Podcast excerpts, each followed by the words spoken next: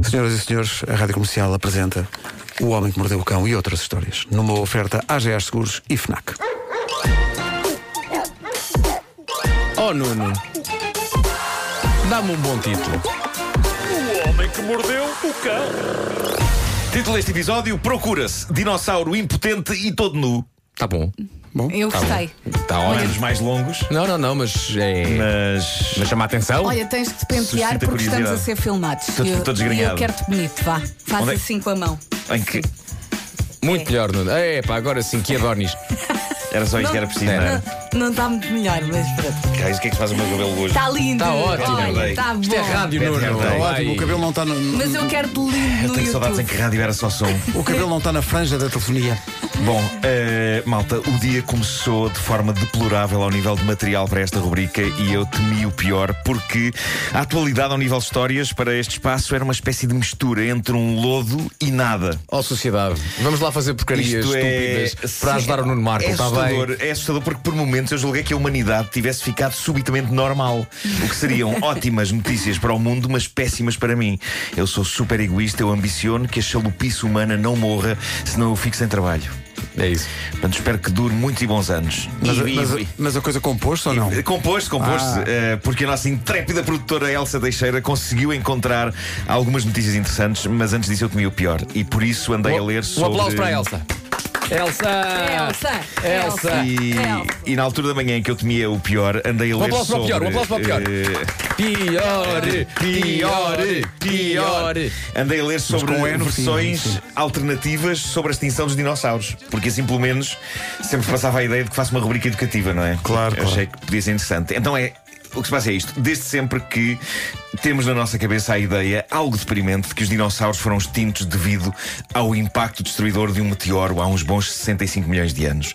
E eu acho deprimente porque é um castigo injusto, porque os dinossauros, na verdade, não fizeram mal a ninguém. Simplesmente viveram a sua vida comendo-se uns aos outros, ou, no caso dos vegetarianos, comendo de folhagem.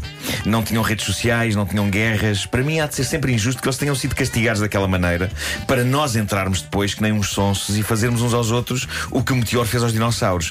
Eis que agora surge um estudo que diz: ok, talvez não tenha sido o meteoro a acabar com os dinossauros, talvez tenham sido as lagartas. Hã? As lagartas. Há quem defenda que foram as lagartas. As lagartas. O que, raios, consegue ser mais deprimente. Há um senhor então chamado Stanley Flanders, professor, é autor de uma tese chamada Terá a lagarta matado o réptil gigante?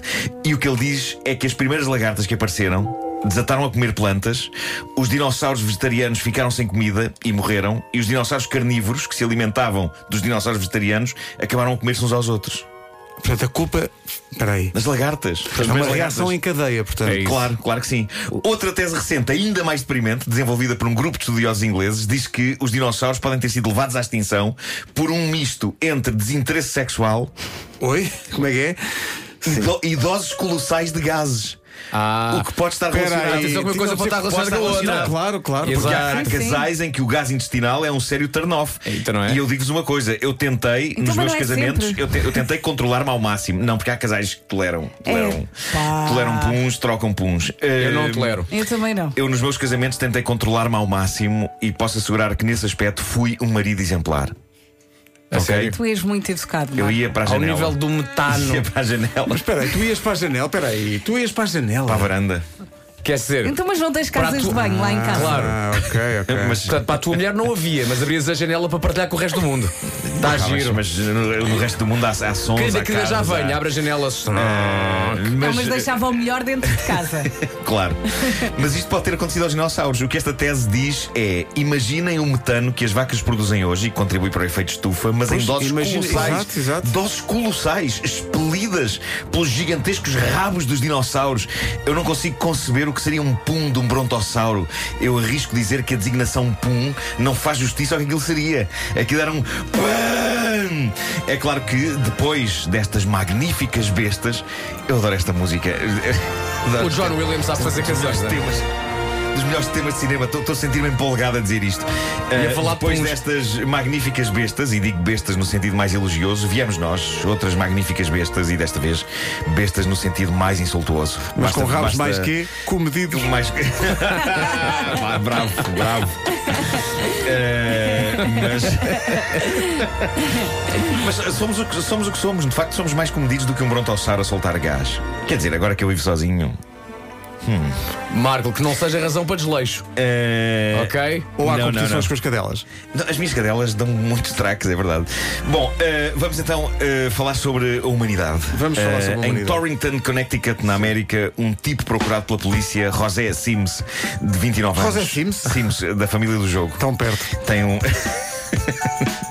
tem, tem aquele, tem aquele diamante em cima da cabeça. Lembram-se dos Sims? Sim, sim, sim. Epá, eu, eu- os meus Sims era tão triste porque eu, deixo- eu não ia à casa de banho, não os levava à casa de banho. Sim. Então acabavam sempre a urinar-se no meio da sala. eu sempre achei que esse, esse pedaço do jogo era inútil. Epá, para quê? Há tanta coisa para fazer nos Sims, porquê não tornar as idas à casa de banho automáticas? Enfim, bom. hum, se passou com este tipo é que ele pôs um post no Facebook que abre um novo caminho na relação entre criminosos procurados e a lei. Ele escreveu no Facebook que, sim senhor, entrega-se à polícia sem problema, mas com uma condição. E atenção, eu lembro-me quais eram as condições antigamente nos filmes e tudo. Eram sempre negociações, não é? Sobre o tempo de prisão, coisas do género. Hoje, este criminoso procurado pela polícia tem uma condição super século XXI para se entregar. Ele diz que se entrega à polícia se o cartaz dele de procura-se chegar aos 15 mil likes no Facebook. E o mais incrível é que a polícia não só está a levar isto a sério, como está a negociar isto. Um chefe da polícia local, Brett Johnson, diz que o pedido inicial do criminoso era 20 mil likes. Johnson diz que tentou convencer o bandido a entregar-se com metade disso, 10 mil, e o bandido contrapropôs 15 mil e ficaram então nos 15 mil. Ok, Epá, isto bom é negócio, bom negócio. negociação. Eu acho que isto foi tudo mal feito. Observadores que têm comentado esta notícia dizem que já ninguém hoje em dia ambiciona likes numa rede algo moribunda como o Facebook e que o criminoso devia estar a reclamar os 15 mil likes no Instagram para ser mais moderno. E eu concordo. Eu prevejo que daqui a uns meses haja apenas um utilizador no Facebook. Sabem quem? Maria Vieira.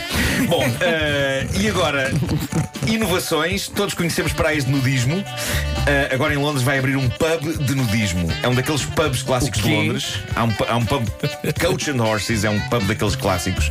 E eles conseguiram agora licença para que seja praticado nudismo lá dentro. Estamos a falar de clientela e do próprio staff do pub, mas atenção que eles não vão abusar desse privilégio. Para já vão organizar no mês que vem uma noite nua. Uma noite nua, para já. Só uma noite. ah, para experimentar. Eles dizem que a nudez não é obrigatória, eh, será consensual. Se uma pessoa quiser lá estar de cuecas, não será olhada de lado. E sim, eu seria o tipo de cuecas, ok? Eu, umas boas cuecas, atenção. Eu não levaria para um pub inglês nenhuma das cuecas XL que eu comprei outro dia por engano e que parecem tendas nas quais as minhas intimidades andam à solta. com tendência para querer saber o que se passa cá fora.